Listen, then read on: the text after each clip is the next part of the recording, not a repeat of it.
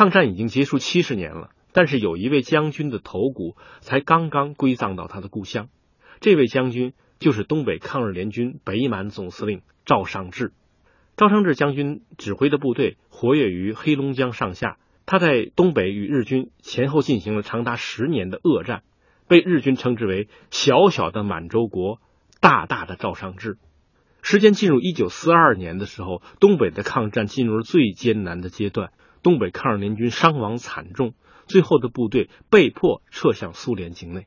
但就在这个时候，有一个将军不肯走，这个人就是赵尚志。赵尚志给他的战友留下的话是这样的：“我是东北抗日联军总司令，死我也要死在东北。”一九四二年春节前夕，正在一次行动之中的赵尚志将军被隐藏在他部队里面的日本特务用手枪击伤，他的警卫员姜立新将他背到了旁边一个叫做吕家菜园的地方，试图进行抢救，但是因为流血太多，赵尚志将军认为自己已经不能坚持，于是拿出了随身携带的机密文件交给姜立新，命令他。立即撤回江北。仅仅三十分钟之后，日军就赶到了吕家菜园。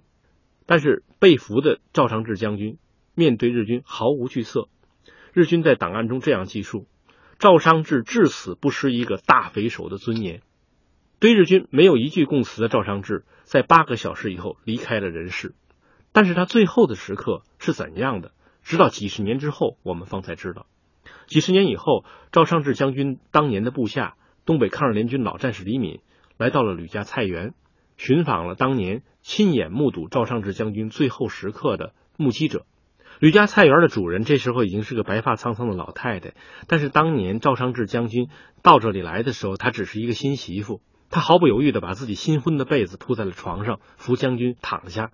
赵尚志将军一直试图再重新把枪拿起来，是想在日军到来的时刻再和敌人做最后一战，但是他握不住枪。因为他的双手一直在痉挛，一直在颤抖，这是因为失血过多，而且那个时候正是东北最冷的季节。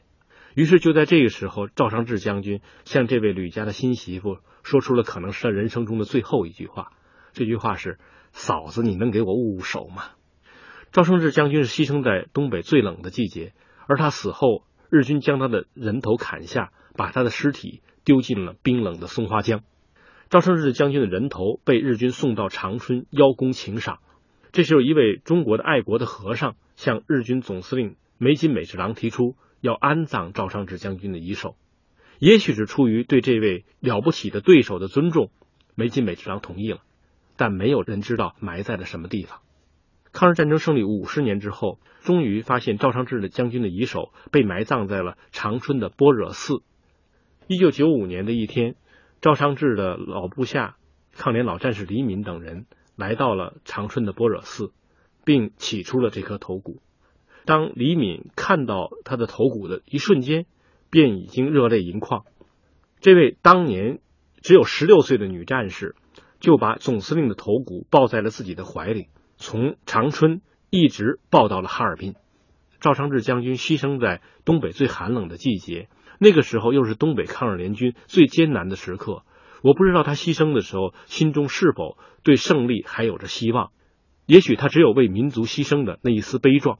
然而，就在经历了几十年的寒冷之后，最终他还是在自己的战友的怀里找到了人间的温暖。赵尚志将军的遗首于二零一三年被安葬于他的故乡朝阳。假如将军有灵的话，在这一刻，我想。一定体会到了凯旋故里的荣耀和故乡的温暖。